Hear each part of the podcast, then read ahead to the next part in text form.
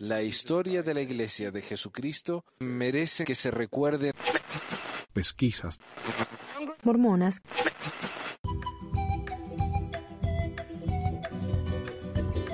Hola a todos, bienvenidos al episodio 219 de Pesquisas Mormonas del 14 de julio del 2019.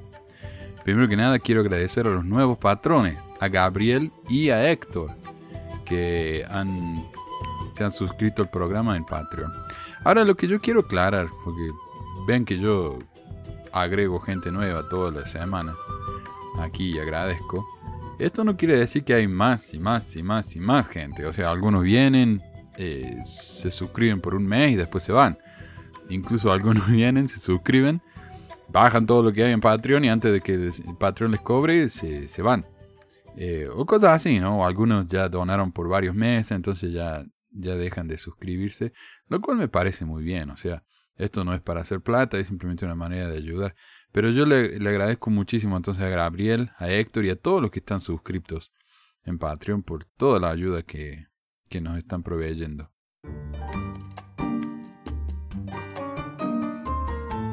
Primero que nada, tenemos noticias. Eh, seis misioneros detenidos a punta de arma en hogar de hombre de Utah. Un hombre de Utah fue arrestado por secuestrar a seis misioneros de la Iglesia de Jesucristo de los Santos de los Últimos Días en su casa tras amenazarlos con un arma de fuego.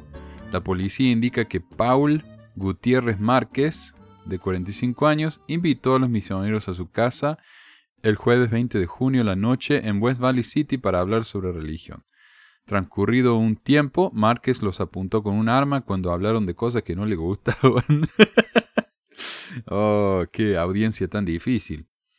Los misioneros le dijeron a la policía que ellos intentaron irse después de que Márquez les mostró el arma, pero que estuvieron detenidos contra su voluntad durante aproximadamente una hora, luego de que los misioneros pudieron convencer al hombre de que los dejara ir. Ah, qué situación horrible. Afortunadamente ninguno de ellos fue herido físicamente. Márquez, desafortunadamente un latino, fue encarcelado y deberá pagar una fianza de 125 mil dólares. Se desconoce si tiene un abogado. El portavoz de la iglesia, Daniel Woodruff, dice que la iglesia está agradecida de que los misioneros hayan lidiado con calma y apropiadamente con un problema alarmante.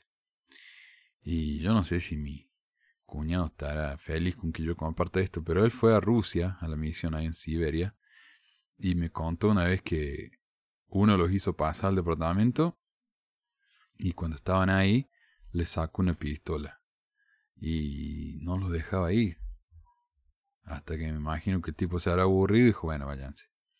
Pero qué situación horrible. Yo nunca tuve algo así. Lo peor que me pasó fue que había un evangélico que gracias a él, en realidad, yo le agradezco, porque gracias a él encontré el, audio ese del el cassette del evangélico ese que supuestamente había sido mormón, y yo le respondí en tres programas, le dediqué. Que fue un, un cassette que para mí fue una gran cosa, porque yo lo, escuché en mi misión, después lo quise transcribir. Yo, durante todo mi, mi año de miembro después de la misión, pensé en transcribirlo, pero me costaba mucho, porque tenía que andar con el cassette, ¿no? Play, stop, play, stop y era mucho trabajo. Después al final se me rompió el cassette, que fue una tragedia, y al final lo encontré en YouTube, gracias a YouTube, que tenemos ese, ese material. Pero bueno, el evangélico este vino y nos, nos, nos dijo, hey, misioneros, Nuestro, oh, nos conoce, fuimos, lo saludamos, y nos me agarró la mano y no me dejaba ir, me decía, ustedes son polígamos, ¿no? Ustedes creen en la poligamia. Nosotros le decíamos, no, no, no, no. Y eso ya no se practica. Decía, no, sí, ustedes creen. Ustedes no saben que creen eso, pero sí lo creen. bueno, al final nos dejó ir, nos insultó un poco y nos contó acerca de ese cassette. Yo fui y me lo compré ahí en una tienda evangélica y otro día golpeando puertas, una señora muy buena onda nos dejó pasar y estaba el tipo este sentado en el sofá. Y yo ya me quería ir. Y él dijo, no, no, no se vaya, no se vaya, siéntense acá. Y lo debo haber bloqueado esa, esa situación porque la verdad que no me acuerdo más nada después de eso. Starbucks planea abrir cerca de BYU. Esta es otra noticia que me han compartido, que en realidad no, no la encuentro tan interesante porque sí, Starbucks está por toda parte. Uh, ya no se le escapan acá. Además, en Provo ya, no, bueno, no sé si en Provo, pero en Orem, que está justo al lado de Provo, ahí en, en el borde, ha, ha habido un Starbucks por años. Dice, los estudiantes de la Universidad Brigham Young se enfrentarán a la tentación del latte luego de que, los, de que Starbucks confirmó sus planes para abrir en el 2020 un local frente al campus de la Universidad Brigham Young en Provo, Utah.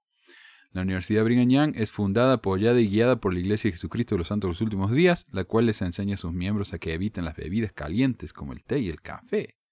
Qué gran cosa, ¿no? Acá en la Weaver State, donde fui yo, hay un Starbucks adentro. Y alrededor hay como dos o tres.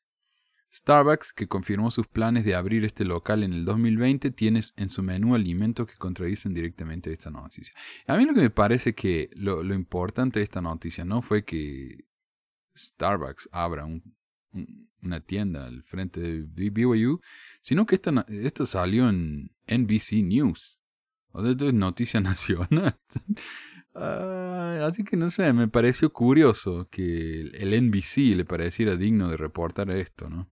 La compañía informó en un comunicado que está emocionada de traer la oportunidad de expandirse a la comunidad de Provo.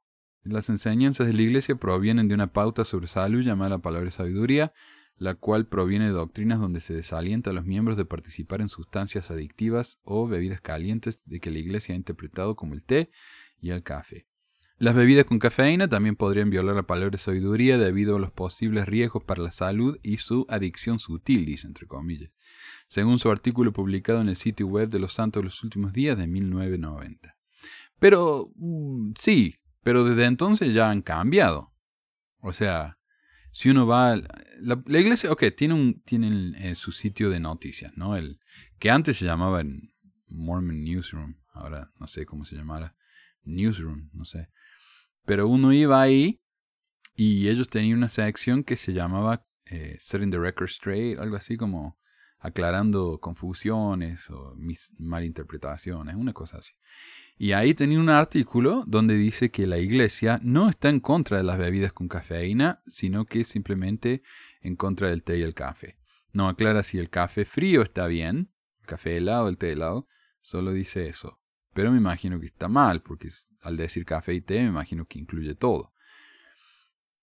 Ah, pero la iglesia, claro, eso. Y poco después empezaron a vender sodas adentro de BYU, en la cafetería. Y es que había una compañía, un, par de chicos que me imagino que habrán querido hacer unos pesos, entonces empezaron a vender Coca-Cola y bebidas con cafeína, que casi todas las bebidas de soda tienen cafeína, adentro de BYU. Y parece que les fue tan bien que la universidad quiso decir, no, bueno, si estos están haciendo plata con eso, mejor la hacemos nosotros la plata. Y de repente la Coca-Cola ya no es más algo malo. Entonces la venden adentro de BYU, en las maquinitas, en, no sé si uno podrá comprarse un vaso, pero se vende ahí adentro. Y ahora al frente van a vender Starbucks. Dice, la Universidad de Brigham Young declinó hacer comentarios a NBC News. La BYU comenzó a servir sodas con cafeína en su campus a finales de 2017. En ese tiempo, el Daily Universe, el diario del campus, informó que el Departamento de Servicios de Comidas de la escuela decidió hacer este cambio como una medida para satisfacer, satisfacer las solicitudes de los consumidores en general. Ahora no sé qué quiere decir eso, no sé si eso quiere decir, bueno, hay no mormones acá en, la universidad, entonces tenemos que vender esto. Entonces, ¿por qué no venden café? O una cervecita también, ¿no? ¿Qué tiene malo?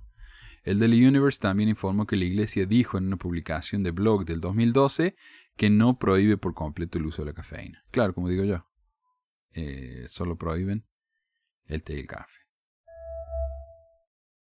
Y esta es mi noticia favorita. Dice, el Papa Francisco modificó la oración del Padre Nuestro. Los cambios fueron hechos en la versión en italiano de la tradicional plegaria católica. Una traducción errónea de no nos dejes caer en la tentación es el motivo. La nueva traducción de la, tradición de la tradicional oración religiosa fue autorizada por el pontífice en mayo pasado, tras la aprobación que había obtenido en noviembre por parte de la Asamblea General de la Conferencia Episcopal Italiana, o la SEI. Así, la tercera edición del misal romano de Pablo VI eh, sustituye la frase non ci indurre in tentazione. Ya no sé italiano así. No nos introduzcas en la tentación en español por non abbandonarci alla tentazione. Yo tengo que dedicarme a eso. Nailed it. O no nos abandones a la tentación. La nueva fraseología había sido defendida públicamente por Jorge Bergoglio, por lo menos desde el 7 de diciembre de 2017, cuando aseguró que Dios no puede introducir o no puede inducir a los hombres a la tentación y que por ello era más adecuado utilizar una frase similar a no nos dejes caer en la tentación. Que yo de chico me acuerdo que eso es lo que yo decía, no nos dejes caer en la tentación, más libranos del mal.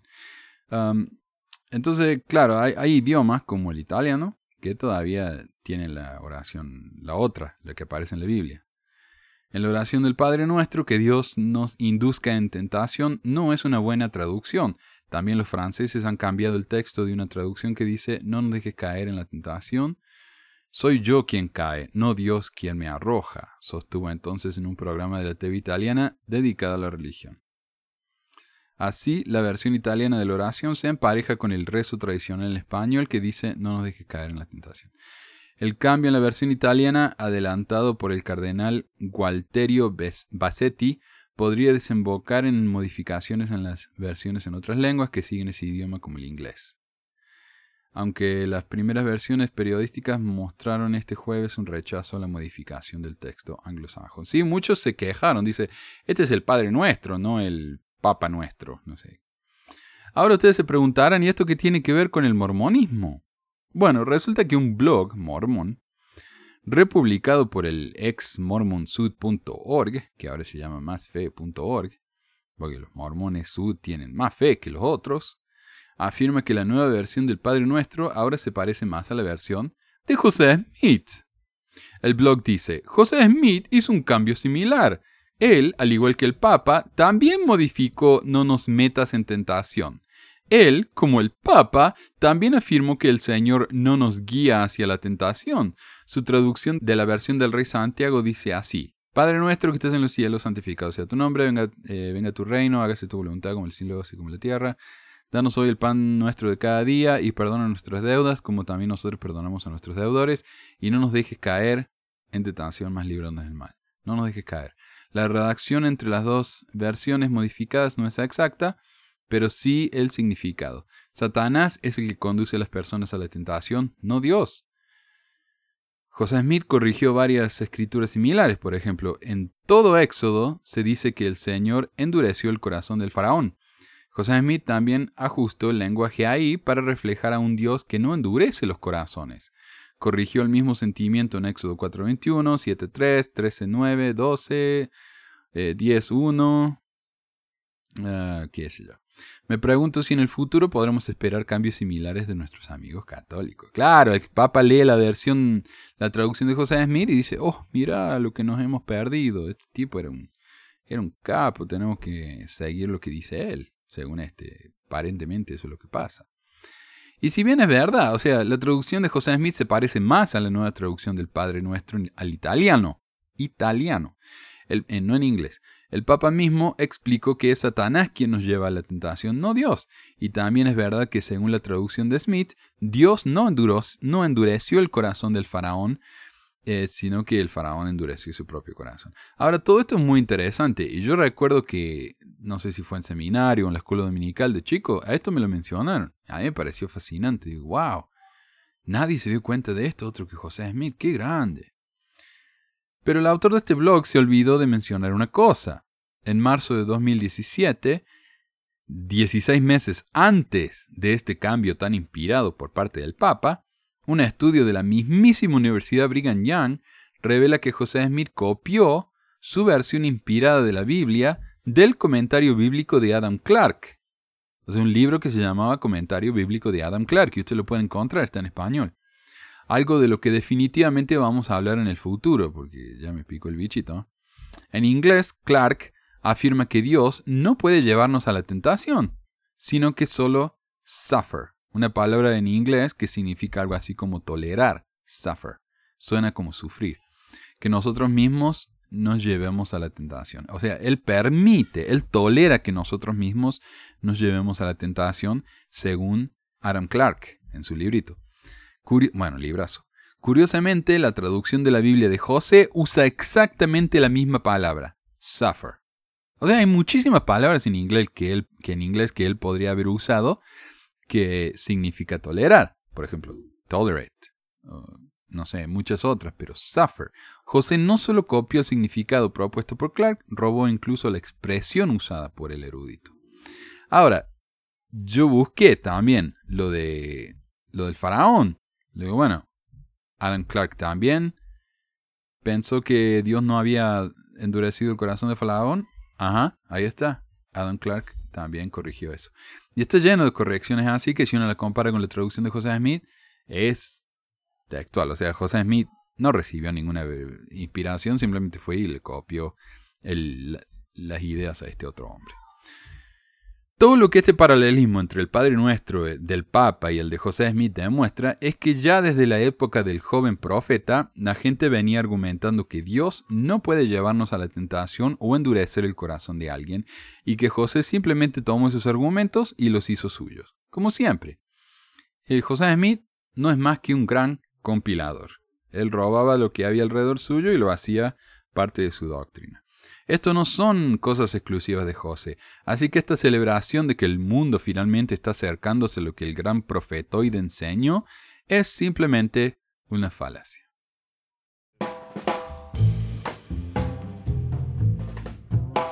Mensajes.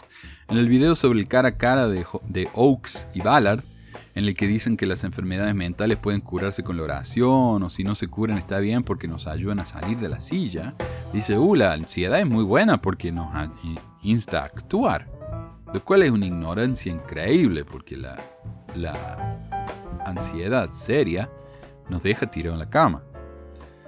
Ah, ok, y ese tipo de cosas, ¿no? Son, o sea, los consejos de estos hombres son extremadamente peligrosos y minimizan el peligro de la enfermedad mental. O sea, se imaginan a alguien diciendo, uh, tienen una, qué sé yo, tienen una fiebre muy, gran, muy grave. Oren, oren, pero está bien porque la fiebre nos ayuda a hacer esto o lo otro. O sea, estupidez, no, no van al médico. Si tenemos una enfermedad seria no nos van a decir que oremos o que nos conformemos, no, nos van a mandar al médico. Las enfermedades mentales son igualmente serias y reales. Pero bueno, Jenny Riveros dijo en YouTube, soy TLP, o sea, trastorno algo personal personalidad. Y soy miembro de la iglesia y recibo tratamiento médico y psicológico. Lo que pasa es que son muy extremosos y tienen el nivel Dios a los líderes de la iglesia, los idealizan y ellos no son perfectos. Parece que esos jovencitos no tienen padres con sentido común. O sea, está refiriéndose a los chicos que hicieron esas preguntas en el cara a cara, que preguntaron, ¿qué hago? Yo tengo TOC, no sé qué hacer. Eh, y ella dice, bueno, preguntan cosas muy inverosímiles. En eso de la tecnología sí tienen razón, hay que conocer a las personas en persona. ok. O sea, Jenny ve, ve, un problema en preguntarle a un par de hombres que supuestamente hablan directamente con Dios cómo lidiar con problemas mentales. Ella dice que eso no se hace, porque esos hombres son solo hombres. Y esto me hace pensar en un libro que terminé hace un par de semanas en el que, según encuestas realizadas con miles de jóvenes en la iglesia, Muchos creen en los profetas, pero a menudo prefieren seguir su sentido común y su lógica en lugar de hacer lo que esos profetas les dicen. Lo curioso es que raramente uno ve a un mormón admitiendo en público que a las palabras de sus líderes inspirados se las pasan por ah, debajo de los zapatos. Cuando le hice exactamente ese comentario, Jenny agregó, soy miembro, pero no estúpida. Además, es una religión para una persona después de los 50, cuando ya te equivocaste con todo, perdiste la castidad, te lo tiraste todo, te lo tomaste todo, cuando Sex and the City no era una serie, era tu estilo de vida, cuando la peli que pasó ayer te, te pasó a ti varias veces, ja ja ja ja ja. Después te haces miembro, cambias tu vida y sin arrepentimiento, Manu, tú viviste la vida loca primero. O sea, y es chilena esta mujer, por eso le Quiero, quiero ser fiel al acento de esta mujer, ¿no? No es una burla. O sea, diviértanse primero, acuéstense con quien quiera, tómense todo, hagan todas las drogas que quieran y a los 50, cuando ya se aburriendo todo eso, háganse mormona. Además me gusta que la señora esta dice que Sex and the City no era una serie, era tu estilo de vida. Fa, tenemos a la Carrie acá, ¿no? Con, con el Mr. Big. Noel también en YouTube dice, Manu, te he estado siguiendo ya hace tiempo y tú pones algo que el libro de Mormón no tiene evidencia. Fíjate que la palabra mormón y moroni no aparecen en la Biblia, pero ¿sabes que está en la Biblia satánica? Ahí están los dos, son de espíritus de mal, con evidencia. Te invito a que lo compruebes. Dios te bendiga. Y este es uno de esos casos en los que los mormones van a tener que agradecerme por defender a la iglesia. Para que no anden diciendo que solo me enfoco en lo negativo. Este es un argumento que he oído incontables veces de cristianos antimormones. Y si bien es cierto que la Biblia satánica de Levey incluye la palabra mormón, bueno, usa la palabra mormo, no mormón.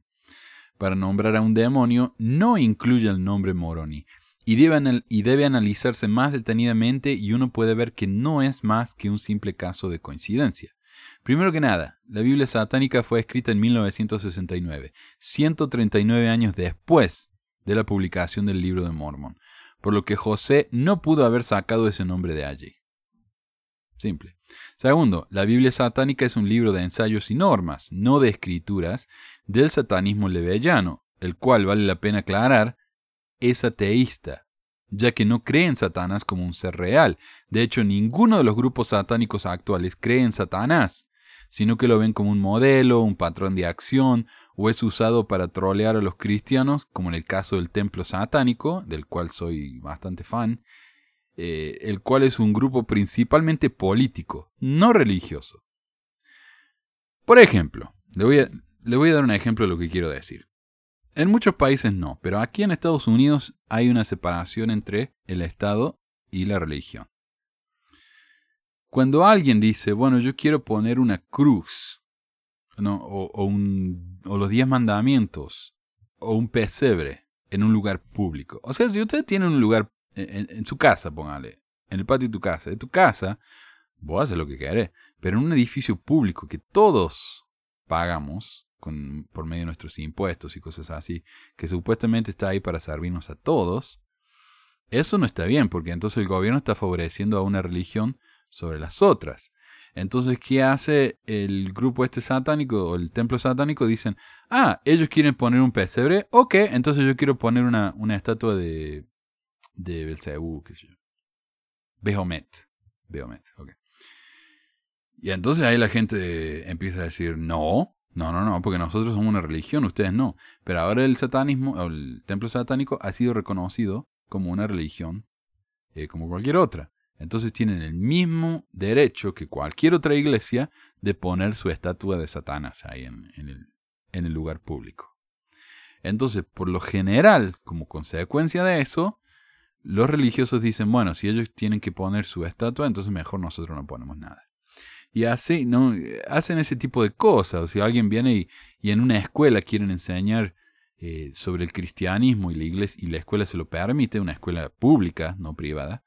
Entonces ellos vienen y dicen, bueno, si ellos pueden hacer eso, nosotros queremos pasar libritos de colorear con Satanás.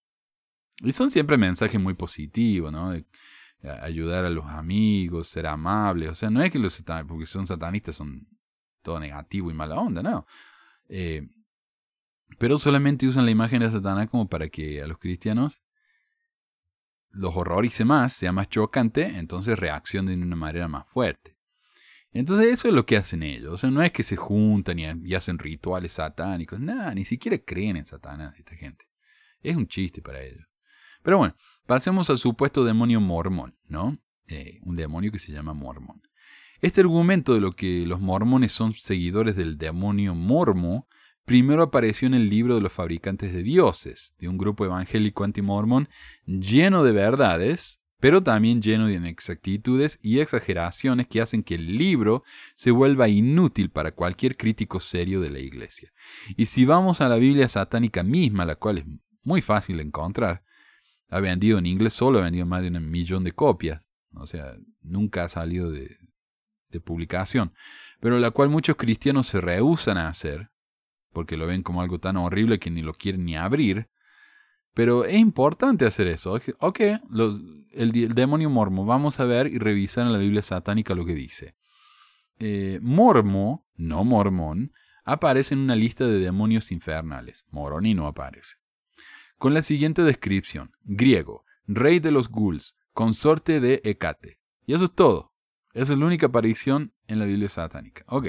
Cuando uno entonces busca la, definición de Hecate, dice diosa griega del mundo inferior y de la brujería. Diosa de la brujería. O sea, una, una diosa de algo negativo, ¿verdad? Malo, según los cristianos. Y una diosa que se junta con demonios. ¿Cómo es eso, no? ¿Esas cosas no son contradicciones? Bueno, entonces eso nos da una pista de que la palabra diosa y por lo tanto la palabra demonio no son usadas de la misma manera en que la usan los cristianos. Lo que hay que entender es que los demonios para los griegos, lo, eh, lo mismo que los dioses, no son lo que hoy entendemos por demonios y dioses. A pesar de que todavía no he investigado demasiado sobre el tema, me atrevería a decir que ninguna religión en la historia del mundo tiene un diablo semejante al del cristianismo. Ni siquiera los judíos, la fuente directa del cristianismo, creen en el diablo. Y la única religión que parece haber tenido más o menos eh, un ser parecido al diablo es el zoroastrismo en el cual además de la fuerza del bien, llamada Ahura Mazda, hay una fuerza destructiva llamada Angra Mainyu o Ahriman, de las cuales provienen el bien y el mal. Ambas fuerzas están en constante lucha, aunque ninguna es todopoderosa, por lo que incluso en ese caso el dios zoroastriano no es equivalente al dios cristiano. Esa dualidad, a pesar de su diferencia con el eh, dualismo cristiano moderno, es considerado como una influencia del concepto del diablo actual. A lo que voy con esto es que cuando los griegos hablan de demonios, no hablan de los seguidores de Satanás, un ser que se rebeló contra Dios y que está luchando con él para atraer a la mayor cantidad de humanos posibles al infierno. No, nada que ver. La palabra griega original, daimon o daimon, es neutral y no tiene una connotación necesariamente negativa ni positiva para los antiguos griegos, sino que se refería a un dios cualquiera, bueno o malo, que no era lo suficientemente poderoso como para pertenecer al Partenón, es decir, eran dioses inferiores. Sin embargo, cuando San Jerónimo tradujo la Biblia vulgata, usó la palabra daemonium, la cual pasó al castellano como demonio y, a la larga, sinónimo de diablo o ser maligno opuesto a Dios. Por eso es que Sócrates, según Platón, dijo que el amor era un gran demonio, es decir, un ser entre divino y mortal, y que un demonio lo aconsejaba como una voz en su cabeza a no hacer lo incorrecto. Mormo en particular no era un demonio en el que la gente creía literalmente, como hoy creemos en el diablo. Bueno, algunos creen en el diablo o como los griegos de ese entonces creían en Zeus o en Poseidón, sino que era un cuento de que las madres usaban para asustar a los chicos que se portaban mal. Si no te portas bien, Mormo va a venir y te va a comer, habrían dicho las madres griegas de la época. Porque eso es lo que hacía Mormo. Supuestamente era un diablo tipo vampiro, no sé qué, que venía y comía a los chicos que se portaban mal. Eh, todas las referencias a Mormo en la literatura helénica son de esa naturaleza, y nunca como un ser maligno real. La única referencia existente a Mormo como el rey de los ghouls viene de la Biblia satánica, lo que nos hace pensar que es un invento de la Bey. Dudo mucho que José hubiera estado al tanto de la existencia del demonio griego Mormo, pero por más que hubiera escuchado de él, no tiene sentido que hubiera llamado al profeta principal de su libro igual que a un cuco o a un hombre de la bolsa de la Grecia clásica. Además, seamos honestos, la mayoría acá de los que estamos escuchando esto, estamos aquí, hemos sido miembros de la iglesia. Si hemos sido miembros de la iglesia, sabemos que en la iglesia no se nos enseña a adorar a nadie más que a Dios. O sea, se habla de manera excesiva de José Smith al punto que es casi adoración, pero nadie le ora a José Smith, nadie le reza a José Smith, nadie le prende velas a José Smith. O sea, vamos. Y mucho menos a un diablo que se llama Mormo. Yo nunca he escuchado eso. En el libro este, El fabricante de dioses, el fabricante de dioses, dice que dentro del templo mormón se adora a Satanás. Yo estuve en el templo, yo nunca adoré a Satanás. O sea, hay, es verdad que hay razones para criticar a los mormones, pero cuando ya se llega al invento, eso ya me molesta. Lau escribió en nuestro grupo de Facebook, Hola, acá en Buenos Aires el clima es muy frío, como polar, y en las redes sociales están divulgando lo de abrir las iglesias para refugiar a la gente en situación de calle. Muchos lugares lo están haciendo, incluso le hacen comida caliente para darle a la gente. En mis más de 30 años de miembro nunca vi en la iglesia mormona hacer algo así. No sé en sus países, pero acá no se hizo nunca nada. No sé si hay alguna normativa para no involucrarse con la gente necesitada. Bueno, Ah, lo investigué. En el manual 1 para obispos y presidentes destaca en el punto 5.1.3, por si lo tienen y lo quieren revisar, dice al respecto. Con la aprobación de un miembro de la presidencia de los 70 o de la presidencia diaria, los edificios de la iglesia, con excepción de los templos, se pueden usar durante emergencias como refugios, estaciones de primeros auxilios, lugares para dar de comer y centros de recreo. Los miembros del Consejo de Estaca y Barrio se aseguran de que las personas que usen los edificios observen las normas de conducta de la Iglesia, entre ellas la palabra de sabiduría, mientras estén en el edificio. O sea que no pueden comer fruta fuera de temporada, como dice la palabra de sabiduría, dentro de una capilla. Eso es lo que dice la palabra sabiduría original en Doctrine y Convenio. Eso es todo, aunque en verdad que nunca en mi vida he visto que un edificio de la iglesia fuera usado para ayudar a alguien. De hecho, alguien comentó en este post con un link a una página de Facebook con una lista de 20 lugares, unos 20 lugares, eh, dispuestos a ayudar, entre ellos iglesias, paraderos públicos, hogares de tránsito, etc. Y de esa lista la iglesia no aparece ni por casualidad. Si les interesa, eh, pongo el link aquí en la descripción para que lo vayan a visitar. O si no lo tienen, es tiny, t i n y u r l.com barra y6 rb 2533. Busquen eso ahí en, en su buscador preferido y van a encontrar la lista de todos los lugares dispuestos a ayudar. Hasta una biblioteca está ahí, ¿no? Dando de comer a la gente. La iglesia, nada. En mi opinión, y basado en lo que en esto que estamos viendo, la iglesia está dispuesta a abrir las puertas de sus edificios para ayudar cuando le dicen que tienen que ayudar, siempre que tenga el permiso del presidente del área, obviamente, pero no va más allá de eso. Y ahora imagínense usted, no sé cómo funciona eso del permiso, pero si yo estoy acá en la capilla, se me está inundando el barrio, la gente tiene que salir de la casa eh, y quiero ofrecerles la capilla, no puedo tengo que llamar al presidente de área. Y tal vez yo tenga el número del presidente de área. Y piensa que yo lo voy a llamar y le digo, hey, presidente, ¿puedo ofrecer la capilla acá para la gente que necesita? Y yo no sé si lo voy a encontrar directamente o si me voy a encontrar con el secretario. El secretario tiene que hablar con él, si él tiene que pedir permiso de los 12. O sea, tal vez para cuando llegue la respuesta, esta gente ya está ahogada.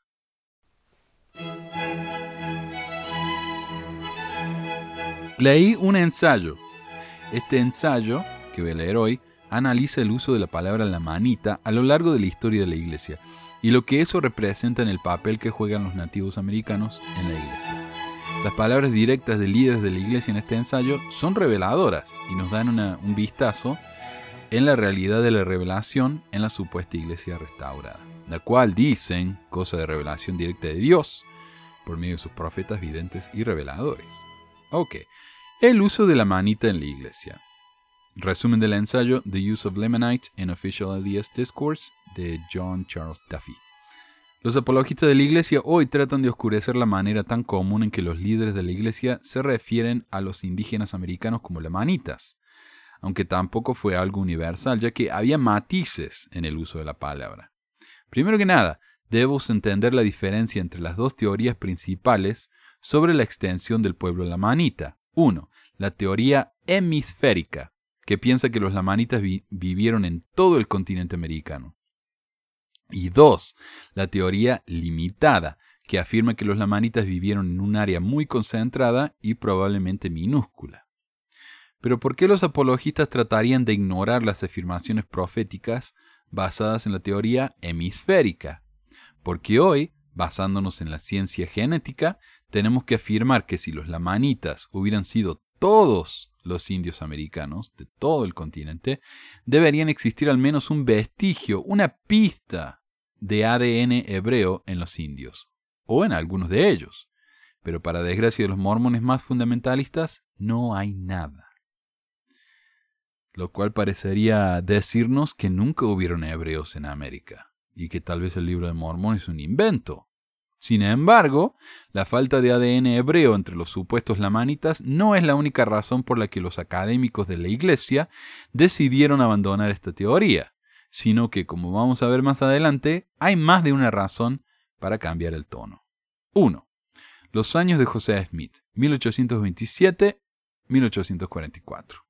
Cuando los líderes de la iglesia temprana hablaban de lamanitas, mayormente se referían a los indios de los Estados Unidos y de sus territorios del oeste, no de América del Sur y del Norte como, como si fuera un todo.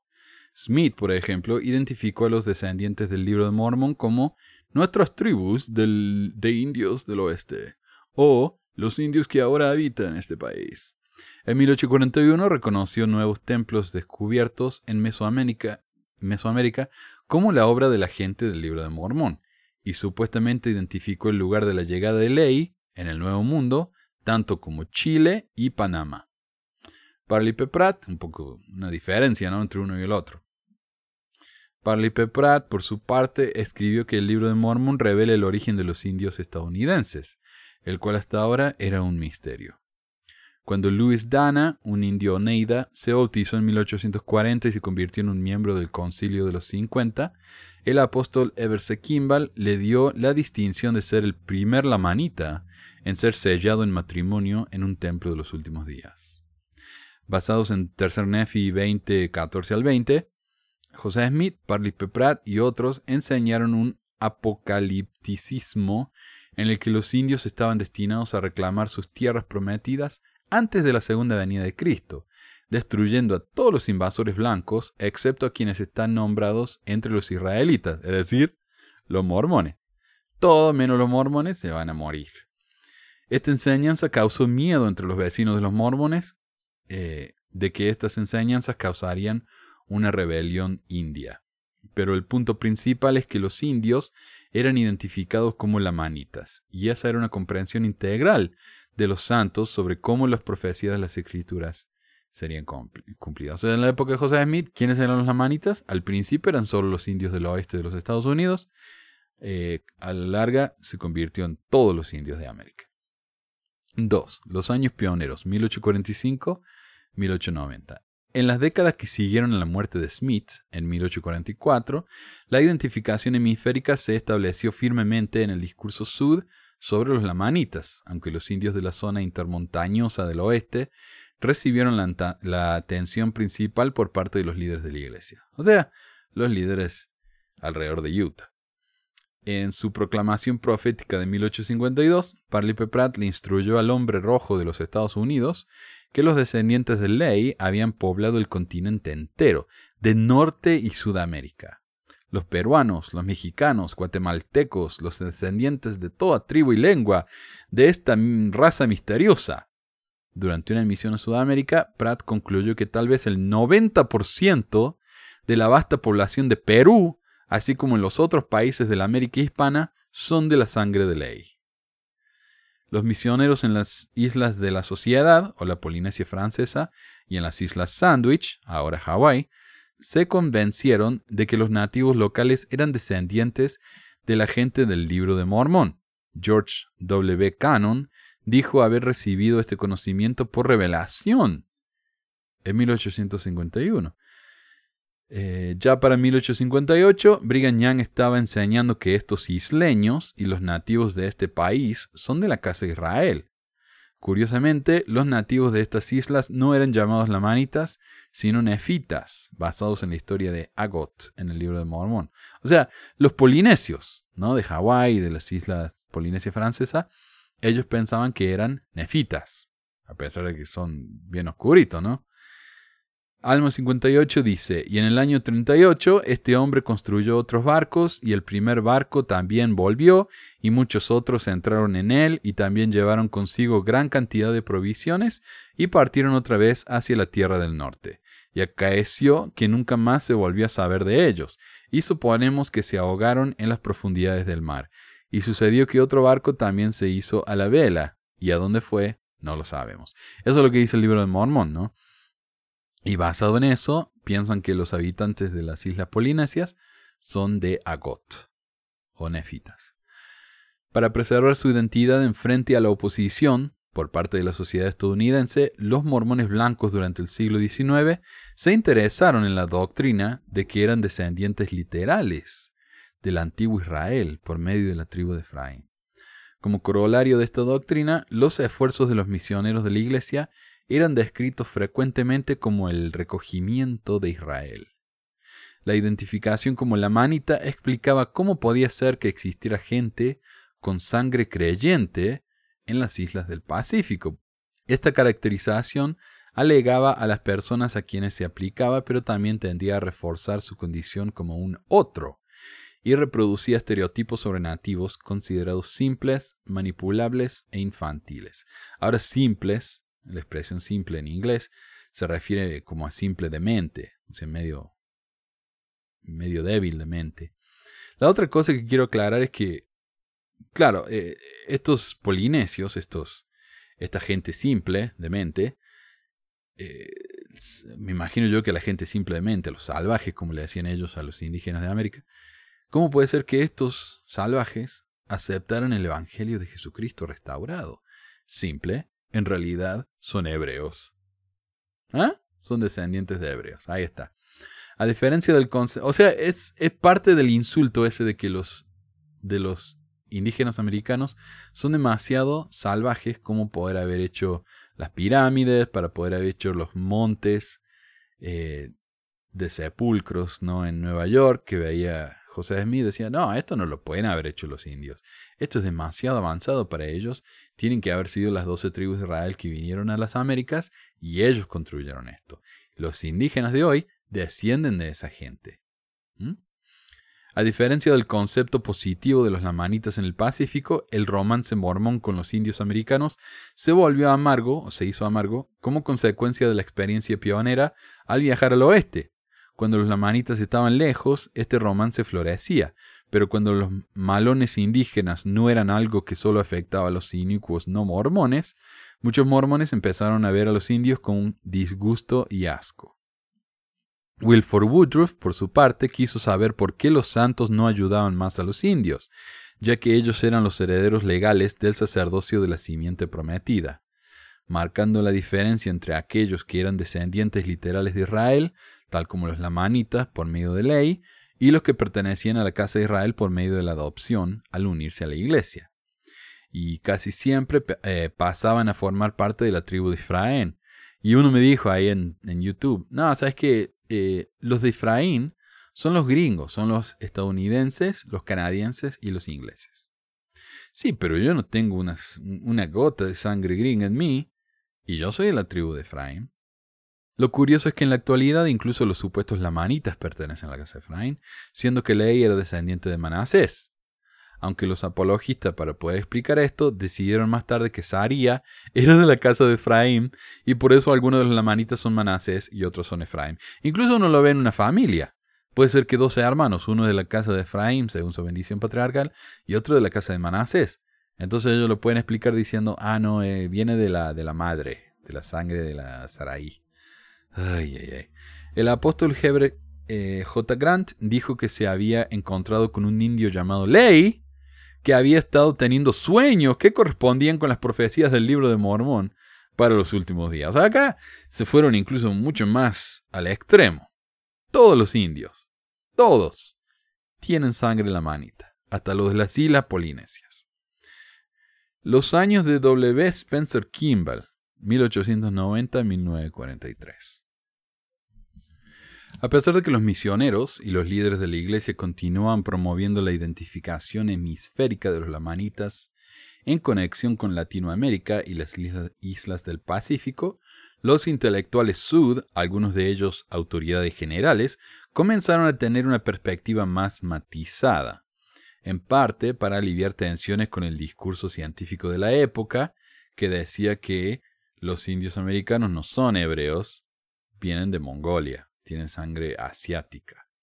Además que las identificaciones de los lamanitas como personas de condición indómita y salvaje, como aparece en Doctrina y Convenio 109-65, el, el comentario de James E. Talmage de que los lamanitas han vivido como una raza degradada de hombres rojos a quienes Colón encontró en esta tierra, o la oración de Melvin J. Ballard de que los lamanitas se convertirán otra vez en una gente blanca y deleitable, estaban empezando a sonar anacrónicas e ignorantes.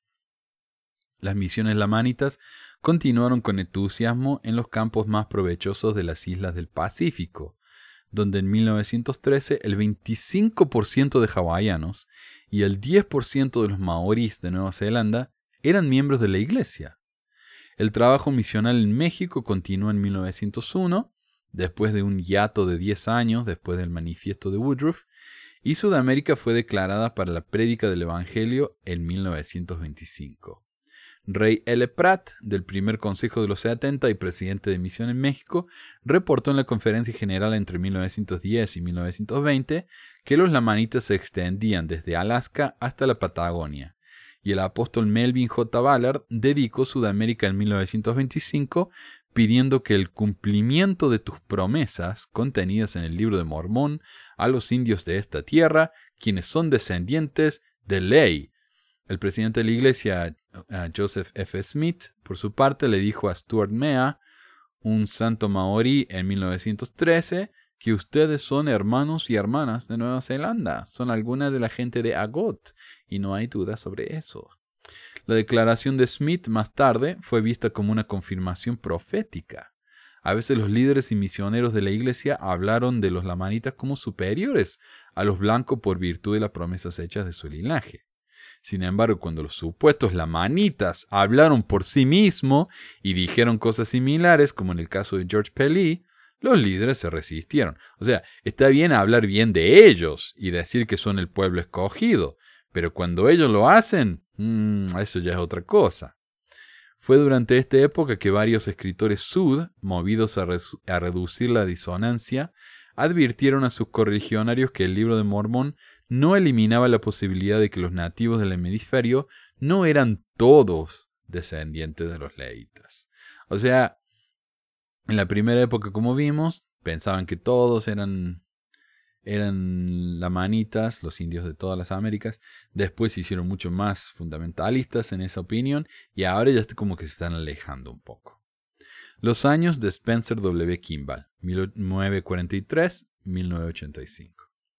Los años de Kimball fueron el cenit de la identificación lamanita a la vez que el comienzo de su ocaso.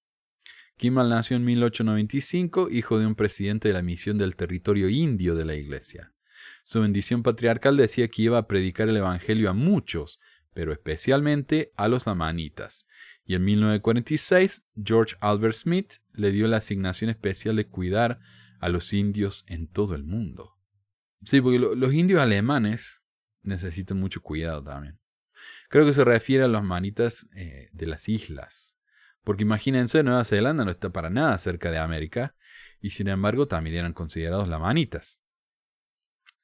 Obviamente Kimball veía a su experiencia con los nativos americanos como su vocación y llamamiento.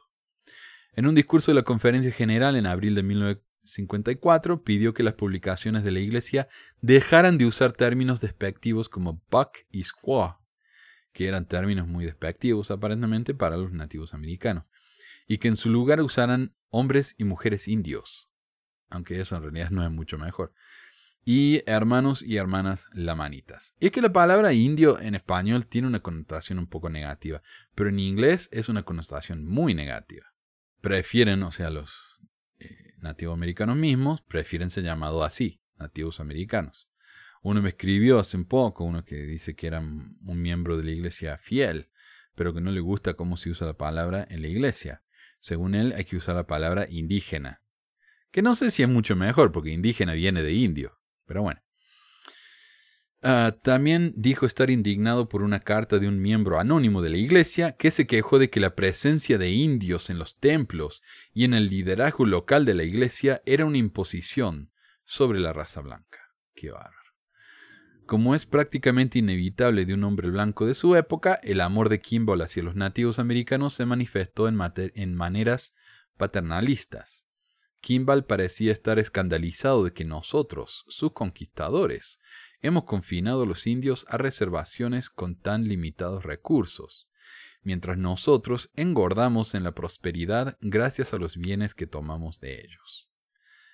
Lo cual es verdad, a la vez que en su opinión la redención lamanita dependía de los blancos para un futuro mejor, Solo por medio de nosotros, sus padres y madres encargados de su cuidado, ellos van a poder, a la larga, disfrutar del cumplimiento de la promesa que se les fueron hechas. Claro, ¿eh?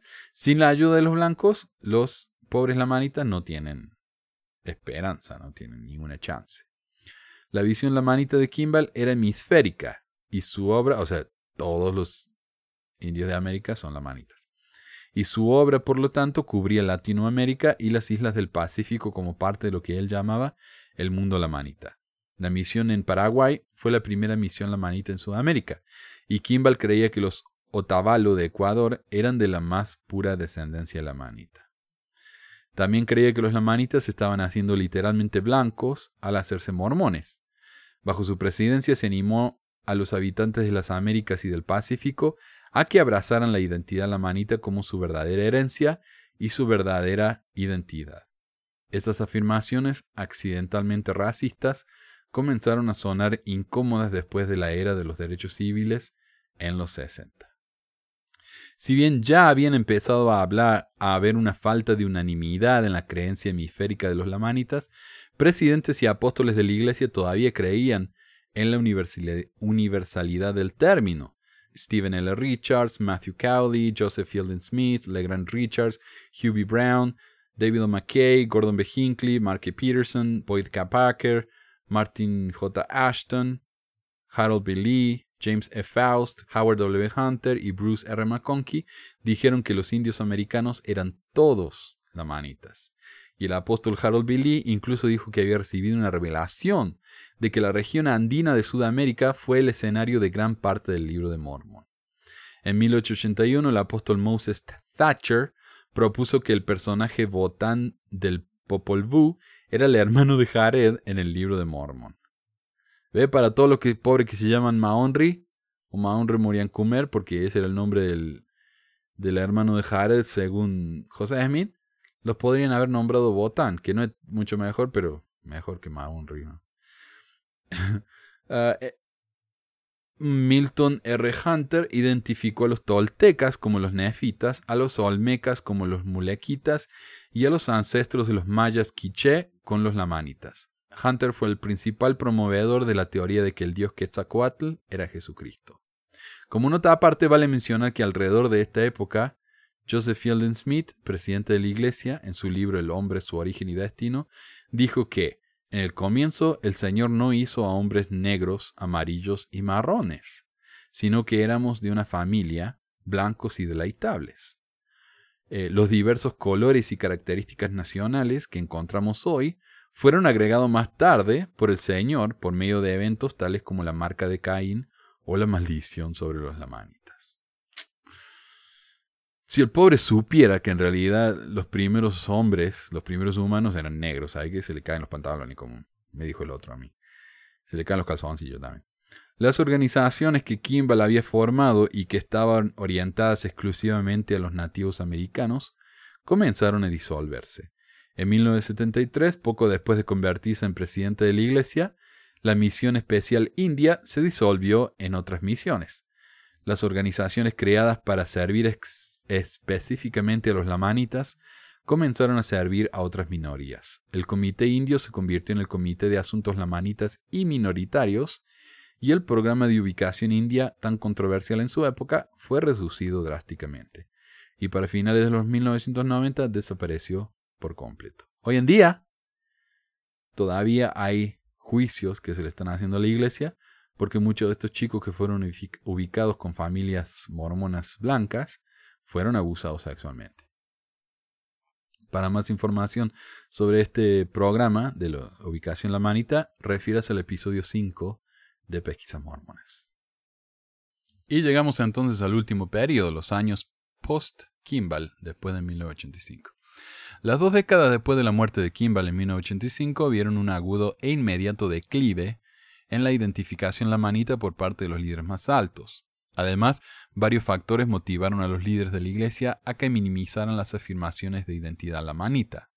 Dos razones que han sido especialmente significativas en reducir esta identificación desde mediados de los 90 son 1. Preocupación por parte de los líderes de que la unidad entre los miembros pudiera verse afectada por la inversión excesiva en identidades culturales.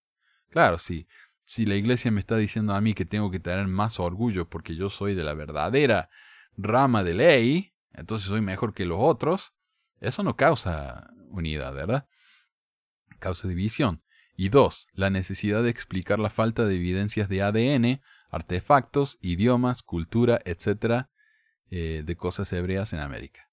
Ya para finales del siglo XX, los líderes virtualmente ignoraron las doctrinas de convenios y maldiciones que tanto habían llenado los discursos mormones entre los siglos XIX y XX, y favorecieron un universalismo cristiano. O sea, las razas y herencias de sangre ya no importan. Lo importante es unirse a la iglesia y ser adoptados en la casa de Israel. Muy probablemente Efraín.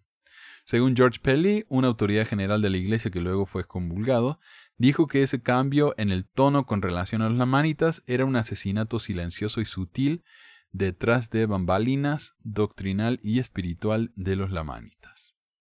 A pesar de todo, la identificación hemisférica de los lamanitas no desapareció del todo después de la muerte de Kimball.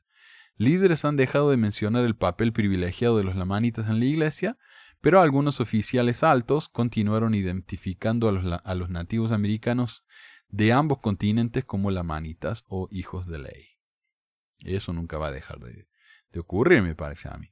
Tal como lo oyeron al crecer en la iglesia durante la primera parte del siglo XX.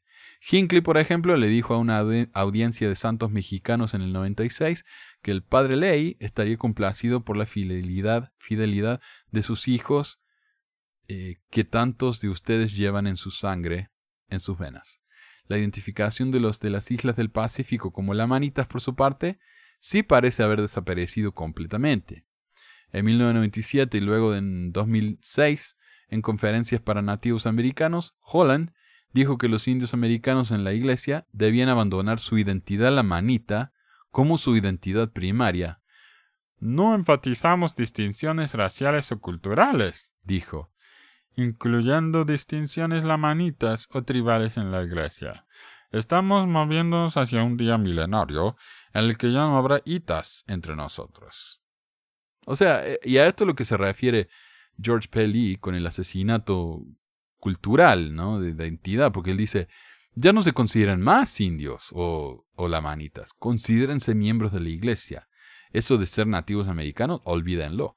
Y como dijimos en el programa anterior, me parece uno de los programas anteriores, cuando la iglesia le empezó a pedir a los miembros de la, iglesia que eran nativos americanos que abandonaran sus tradiciones, porque eran tradiciones paganas. Imagínense eso, olvidar su cultura para poder formar parte de manera más inclusiva en la iglesia. Es horrible. O sea, a mí me parece un, realmente un asesinato cultural.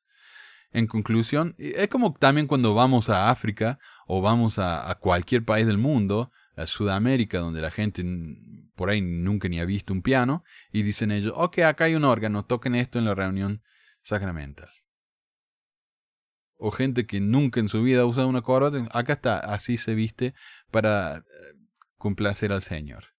Todas sus ropas, las que ustedes piensan que son formales, olvídense de eso. Eh, en los Estados Unidos lo hacemos así, así que ustedes también tienen que hacerlo así. En conclusión, los lamanitas pasaron de ser los nativos americanos del oeste de los Estados Unidos a ser los indios de todas las Américas, más las islas del Pacífico, a ser un grupo minúsculo de judíos en alguna parte no identificada de América, a ser nada a pedirles a los indios americanos que abandonen todo vínculo con su tradición y sus herencias a favor de la identidad exclusiva con la iglesia. O sea, e, esto de, permitir, de pedirles a los miembros que abandonen su cultura y se conviertan en parte de la colmena de abejas obreras anónimas en favor de, de la oveja reina, el Rasti, ¿verdad? En este caso, y de su grupo de zánganos, los doce, eso es lo que pasa cuando una institución tan ignorante de las diferencias en tradiciones exige, exige que un joven otavaleño se olvide de su cultura y se corte el pelo para poder entrar a la Universidad del Señor. Es una evidencia más de que esta institución no está dirigida por un Dios amoroso, sino por un grupo de gringos provincianos que saben poco o nada del mundo.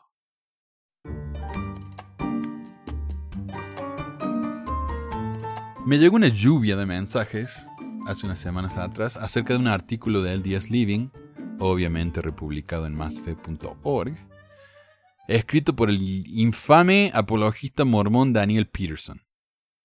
Como nota aparte, a los mormonetes que me viven atacando porque soy gordo y feo, busquen una foto de Daniel Peterson y díganme si solo los ex mormones somos gordos y feos. o si solo van a escuchar a flacos lindos. Bueno, Peterson dice en su artículo, Michael Coe, Charles y J. McCurdy. Bueno, me parece mala onda. Eh, Charles J. McCurdy, profesor emérito de antropología de la Universidad de Yale, de es un ilustre erudito de la antigua Mesoamérica y autor de un libro muy leído, The Maya, que ahora se encuentra en su novena edición. Michael Coe también es un destacado escéptico con respecto al libro de Mormón. A mí lo, que más me gusta es una entrevista que, le, que escuché con Michael Coe. Dice, oh, estos eh, arqueólogos mormones son tan molestos. Uno está ahí eh, excavando, buscando eh, no, restos históricos de alguna cultura. Y apenas terminan, ahí vienen los mormones con, su, con sus palitas atrás nuestro a, seguir buscando a ver si encuentran algo nefita. Sin embargo, un artículo publicado recientemente en el sitio web Interpreter, el cual muy curiosamente fue creado y es presidido por el mismo Daniel Peterson, así que está haciéndose propaganda a sí mismo el día Living, sostiene que su propio libro contiene pruebas contundentes que favorecen al libro de Mormón, evidencias que Coe no ha tomado en cuenta. José Smith, el mejor adivino del mundo, es el nombre del artículo. El mejor adivino del mundo. Claro, porque ¿cómo podría José haber adivinado todas estas cosas? O era un verdadero profeta, o es el mejor adivinador del mundo. Ah.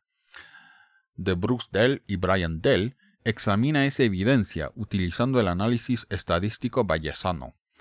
Bruce Dell, ingeniero químico, es un distinguido profesor de la Universidad de Michigan. Su hijo, el doctor Brian Dell, es un ingeniero biomédico en el sector privado que frecuentemente utiliza el análisis bayesiano. Para contrarrestar cualquier inclinación a favor del libro de Mormón, los autores aplican una suposición previa muy escéptica de que el libro de Mormón tiene poco que ver con las culturas indias tempranas, precisamente como afirma Coe. Luego comparan las correspondencias o los puntos de evidencia independientes y positivos entre el libro de Mormón y el libro de Coe, Asimismo, utilizan puntos de evidencia negativos no solo entre el libro de Mormón y el libro de Coe, sino también entre el libro de Mormón y un artículo que Coe publicó en 1973 en Dialogue, que es una revista de eruditos que hablan acerca de los mormones. Y entre el libro de Mormón y varias entrevistas de podcast de un destacado crítico de, que de la iglesia le hizo a Coe. de John Después de usar la metodología bayesiana, para analizar las correspondencias positivas y negativas, los autores llegan a una conclusión muy sólida. Anuncian que existe una evidencia abrumadora de que el libro de Mormón tiene raíces físicas, políticas, geográficas, religiosas, militares, tecnológicas y culturales en la antigua Mesoamérica. Bueno, y el artículo continúa, ¿no? Pero esa es la idea. Básicamente, dos científicos publicaron un ensayo científico, entre comillas, usando estadística, la cual no es el enfoque de sus ramas científicas, para verificar algo que tampoco entra dentro de su experiencia científica. ¿Quedó claro? Pero usan palabras difíciles y ecuaciones muy complicadas. No significa eso que tienen que tener razón. Además, usan la eh, estadística bayesiana. ¿Cuántos de ustedes saben de estadística bayesiana? ¿Ve? Son muy inteligentes. Pero bueno, no necesariamente. A, pesar de que me encantaría estudiar estadística nada más que para destruir este ensayito, no hace falta, porque hay docenas de comentarios en el sitio del Interpreter que hacen eso por mí. El principal problema de la matemática usada por estos autores es algo como esto. Los autores mm, eligen elementos arbitrarios del libro de Coe que muestran supuestos paralelos entre los nefitas y los mayas. Esos elementos, por más generalizados y vagos que fueran, son vistos como coincidencias admirables y sorprendentes en la opinión de los autores del artículo, no los de él, y deben ser considerados como 100% iguales, o al menos bastante similares, y dados un alto porcentaje. Consecuencia, hay tantos aciertos en las comparaciones que es imposible no considerar como un milagro de la estadística el ver tantas coincidencias entre ambas culturas. Ergo, los mormones ganan y los mayas son nefitas. O como diría el mismo Peterson, es una conclusión muy fuerte. En otras palabras, según los críticos, la matemática usada es arbitraria, no coincide con algo objetivamente medible. Pero el problema no es la matemática en sí, sino que hay problemas mucho más elementales. Primero, ¿por qué elegir a los mayas? Si los mayas son los nefitas, según el modelo de geografía limitada que tanto le gusta a los apologistas mormones, entonces hay que ignorar al resto de los nativos americanos del resto del continente y enfocarnos solo en ellos. Pero ¿qué pasó con todas las revelaciones que leímos antes? De todos los profetas que recibieron tantas revelaciones del cielo de que los peruanos eran los lamanitas, o de que los eh, chilenos eran los lamanitas, o de que todos los andinos eran los lamanitas. Ya no olvidamos de la revelación. Ahora, si, realmente los, los mayas son los lamanitas, esto nos facilitaría muchísimo el trabajo de tratar de encontrar a los nefitas. Les permitiría dedicarse a encontrar coincidencias con todas las cosas mencionadas en el libro de Mormón, incluyendo cosas como que los nefitas tuvieran caballos, oro precolombino, bronce y tal vez lo más importante de todo, el ADN hebreo. Pero por alguna razón todavía se niegan a comprometerse y decir definitivamente que los mayas son, en efecto, los nefitas. Esto me suena un poco como cobarde, ¿no? Como que no quieren comprometerse, dicen, oh, miren todas estas coincidencias sorprendentes. Ok, analicemos. Si son los, los lamanitas, si los, si los mayas son los lamanitas, listo, vayan, investiguen y van a encontrar todas las pruebas que necesitan de la iglesia verdadera. Si los mayas no son los lamanitas, entonces, ¿qué demuestra esta comparación? No demuestra nada, no demuestra eh, más que es fácil encontrar comparaciones entre un pueblo inventado por José Smith y cualquier tribu de América. No sé si se me comprende, pero básicamente me parece que esa falta de compromiso me parece intelectualmente deshonesto.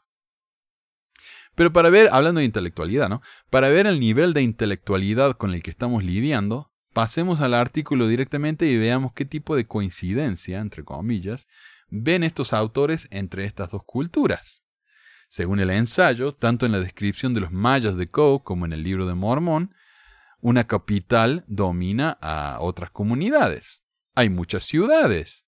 Partes de la tierra estaban densamente ocupadas. Habían obras públicas grandes. Los regidores vivían en lujo, los tronos eran muy elaborados, había realeza con palacios, cortes y nobles, las élites reales se casaban por razones políticas. O sea, estas son cosas que ocurren en, el libro de Mormón y entre los mayas, ¿verdad? Había banquetes con propósitos políticos. Los reyes regían con, sobre territorios subordinados. Quienes, quienes venían de cunas nobles aspiraban al poder practicaban la esclavitud, tenían vínculos con la cultura egipcia, poblaciones móviles crearon nuevas ciudades, sirvientes, inequidad extrema, ignorancia y opresión. Habían mercados, habían ciudades nombradas por sus fundadores, habían eh, escritos sagrados que tenían paralelismos poéticos y repeticiones. Ambos practicaban eh, probablemente la homosexualidad, probablemente, dice los templos tenían un papel central. Ok, esos son solo 20 ejemplos de los docenas que ofrecen estos, estos autores. Pero después de cada una de estas coincidencias, le dan a estas comparaciones un porcentaje, ¿no? El, cual parece ser escogido al azar, porque no describen un método detallado de cómo llegaron a esas conclusiones. Tal vez pueden decir cosas como, bueno, esta comparación es más o menos nomás, así que no le vamos a dar un 100%. Esta comparación es bastante fuerte. Pero bueno, según ellos. Según ellos. entonces suman esos porcentajes y así llegan a un número sorprendente que supuestamente demuestra que los, que los mayas son los nefitas. O pueden llegar a ser los nefitas. O sea, el nombrar esas comparaciones solas nos muestra lo ridículo que es este estudio. Casi todas las culturas grandes del mundo tienen mercados, sirvientes, gente en poder que quiere seguir en el poder, esclavos, etc. El que el libro de José coincida con la cultura maya en esos aspectos no es nada sorprendente. Tales comparaciones podrían hacerse con cualquier cultura del mundo y lo más probable es que llegarían a un resultado similar. No solo eso, sino que hay casos en que la comparación ni siquiera es una comparación verdadera. Por ejemplo, cuando los autores dicen que ambas culturas, la maya y la nefita, tienen vínculos con los egipcios, explican que los mayas tienen pirámides, como los egipcios, mientras que los nefitas escribían en egipcio reformado. ¡Wow! ¡Qué comparación increíble! Pirámides con escritos. Pero el libro de Mormón no menciona pirámides, y los mayas no muestran evidencia del idioma egipcio, por lo que hacer esta comparación es como decir ambas culturas tienen frutas. Es cierto que una tiene bananas y la otra tiene mangos, lo cual son muy diferentes entre sí, pero ambas son, son frutas. Así que eso es una coincidencia impresionante, 100%. No, si encontráramos mangos en ambas culturas, eso sería diferente, ya que muestra una comparación real. Pero esto que los autores encontraron es patético, y el que lo hayan puesto como una prueba de algo debería resultar insultante a cualquier lector racional. Y no lo incluye acá, pero, um, por ejemplo, ellos dicen que eh, entre los mayas y los, y los lamanitas, los nefitas, probablemente había se practicaba la homosexualidad. Bueno, sí, toda la cultura del mundo practicaron la homosexualidad, porque la homosexualidad es algo natural. Y ni siquiera dice el libro de Mormon que practicaban homosexualidad. Dice que los lamanitas eh, practicaban, eh, ¿cómo es que dice? Whoredoms, um, fornicaciones. Dice, ven, practicaron fornicaciones, así que éramos homosexuales. Nada que ver. Nada que. Pero bueno, continúo. Otro problema con este artículo es que constantemente pregunta, ¿cómo podría José haber sabido eh, que los mayas tenían o hacían tal y tal cosa cuando eso no fue descubierto hasta mucho después? Pero veamos los ejemplos que usan y analicemos si lo que José hizo es realmente adivinar o profetizar algo que no le era conocido. En el artículo los autores dicen que ambas culturas tenían capitales que dominaban a las comunidades menores y que ambas culturas nombraban a sus ciudades. Si bien este tipo de detalles sobre los mayas no se supieron hasta muchos años después de que José escribiera su opus magnum, este tipo de cosas eran comunes entre las culturas que él conocía, las culturas de Europa, ¿verdad? Por lo que no es de sorprendernos que de haber José inventado el libro de Mormón hubiera incluido este tipo de cosas. Lo realmente sorprendente hubiera sido que incluyera cosas con las que no estaba familiarizado para nada. Pero vemos que esas cosas no están en el libro de Mormón.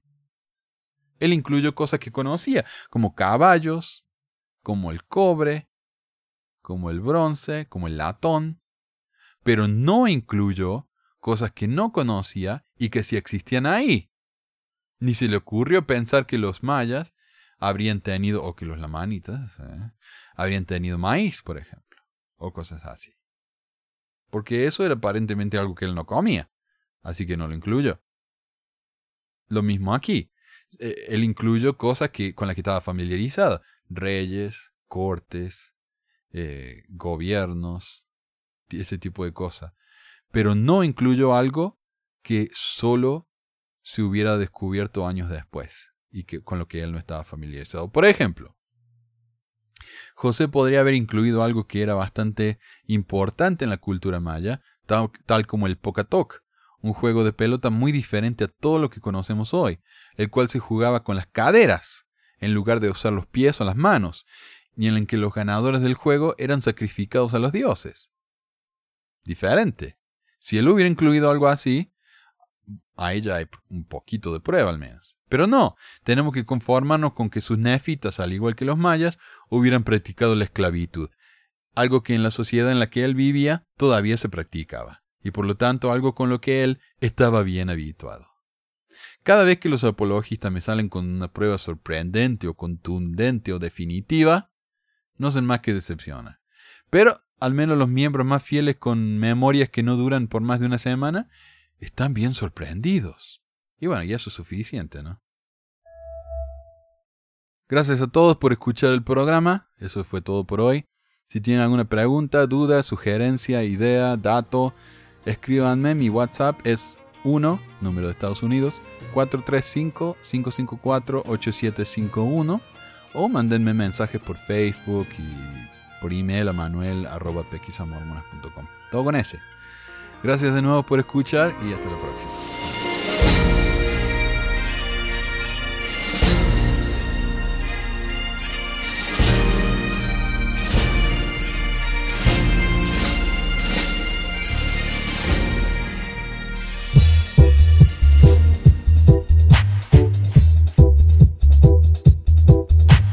Gracias por escuchar esta edición de Pesquisas Mormonas. No se olvide de visitar nuestro website en pesquisasmormonas.com o pesmor.com y nuestro blog en pesquisasmormonas.org o pesmor.org.